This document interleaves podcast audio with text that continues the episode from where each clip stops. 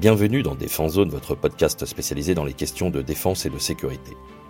Chaque semaine, en plus de nos entretiens avec des militaires, policiers, gendarmes, entrepreneurs et autres experts du secteur, nous vous proposons un court résumé des actualités qu'il ne fallait pas rater ces derniers jours. Hommage. Lundi 3 juillet, un jeune pompier de Paris de 24 ans, Dorian Damelincourt, est décédé en combattant un incendie de véhicule à Saint-Denis.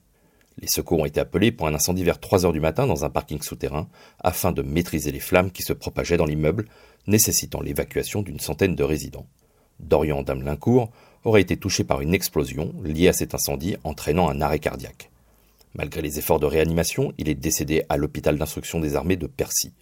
Les émeutes en cours, à ce moment-là, ne sont pas considérées pour l'instant comme étant liées à la mort du pompier.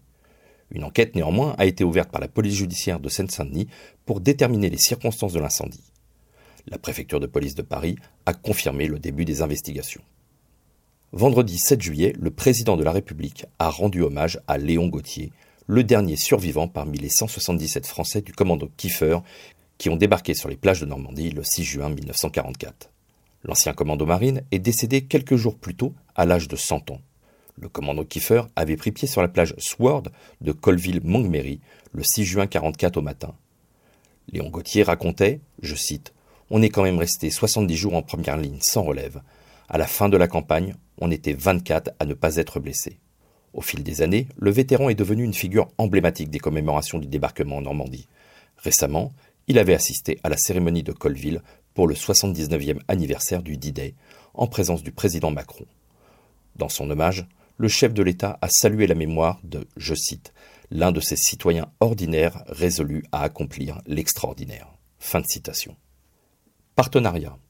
Une lettre d'intention a été signée entre la France, le Royaume-Uni et l'Italie pour le programme de futurs missiles anti-navires et de croisière. Ce programme, actuellement en phase de levée de risque, a pour objectif de développer une nouvelle génération de missiles afin de moderniser les capacités de lutte anti-navire à longue portée et de frappe profonde des trois pays. En signant conjointement cette lettre d'intention, le Royaume-Uni, l'Italie et la France confirment leur volonté d'élargir la coopération déjà existante entre la France et le Royaume-Uni au partenariat italien. Cette étape ouvre la voie à un dialogue tripartite qui permettra de définir les bases du développement à venir. L'objectif pour chaque pays est d'atteindre une capacité opérationnelle de frappe profonde d'ici 2030. Le programme FMAN-FMC contribuera à renforcer la base industrielle et technologique de défense européenne avec MBDA, un leader européen dans le domaine des missiles comme acteur principal. Il vise à remplacer les missiles de croisière Scalp Storm Shadow utilisés par les forces aériennes françaises et britanniques, ainsi que les missiles anti-navires Exocet en France et Harpoon au Royaume-Uni.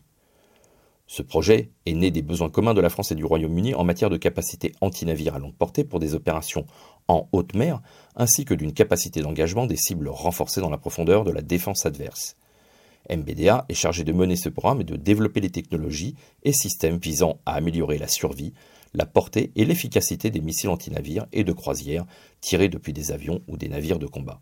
La phase conceptuelle, d'un budget d'environ 100 millions d'euros, est financée à part égale par la France et le Royaume-Uni. Les charges de travail sont également réparties équitablement entre MBDA France et MBDA UK. Cette étape permettra de faire progresser la maturation des technologies et des systèmes nécessaires à la réalisation de ce programme. Armée de l'air et de l'espace. Dans la continuité des déploiements de puissance FARA en 2021 puis Pégase en 2022, l'armée de l'air et de l'espace se redéploie dans la région du Pacifique pour l'exercice Pégase 23. Au total, ce sont 19 aéronefs déployés, dont 10 rafales de la 4e et 30e escadre de chasse, soutenus par 5 A330 MRTT Phoenix de la 31e escadre aérienne de ravitaillement et de transport stratégique, ainsi que 4 A400M Atlas de la 61e escadre de transport. La combinaison de ces aéronefs forme un trinôme stratégique. Le Rafale offre la capacité d'opérer rapidement et à longue distance, le MRTT étend les capacités de projection et la 400M permet le déploiement du matériel nécessaire pour rendre le détachement opérationnel rapidement. Ainsi, le concept Moran est au cœur de ce déploiement. Partir loin, rapidement et avec le minimum requis pour mettre en œuvre les aéronefs en toute autonomie et avec une grande agilité. Lors de ce déploiement, la base aérienne 104 des forces françaises aux Émirats arabes unis a joué le rôle de point d'appui pour le détachement français. Cette escale technique a permis de regrouper les aéronefs pour des opérations de maintenance et a offert quelques heures de repos aux équipages. Ainsi, près de 30 heures après leur départ de France et après avoir parcouru 11 000 km, six Rafales, 3 MRTT et 2 A400M se sont posés à Singapour.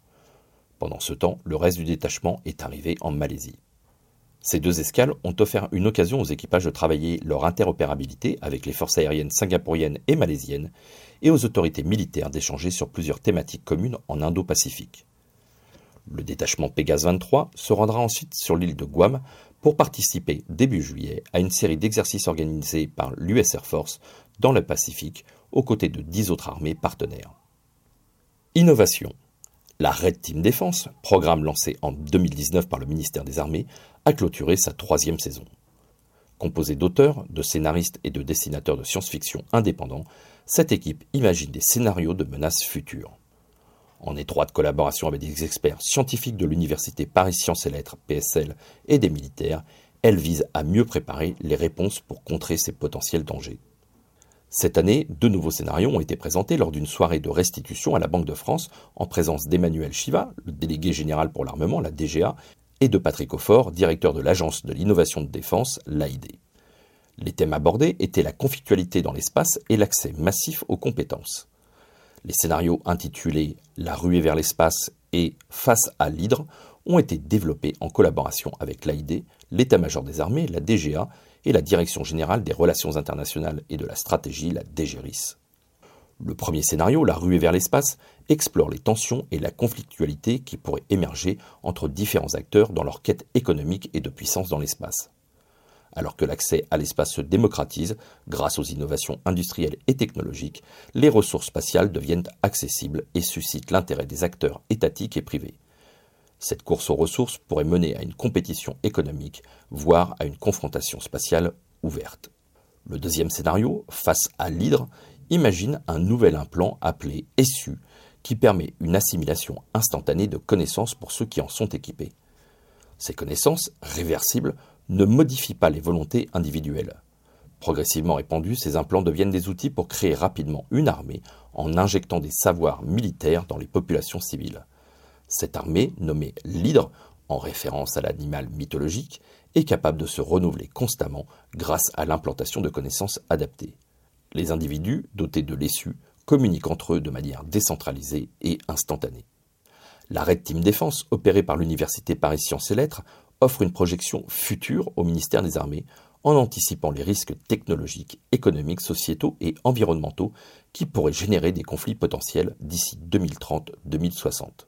Cette initiative démontre la volonté du ministère des Armées d'adopter une approche novatrice pour anticiper et préparer l'avenir, a souligné Patrick Aufort. Espace. Jeudi 6 juillet, Sébastien Lecornu, le ministre des Armées, s'est félicité du succès du lancement du satellite de télécommunication militaire Syracuse 4B.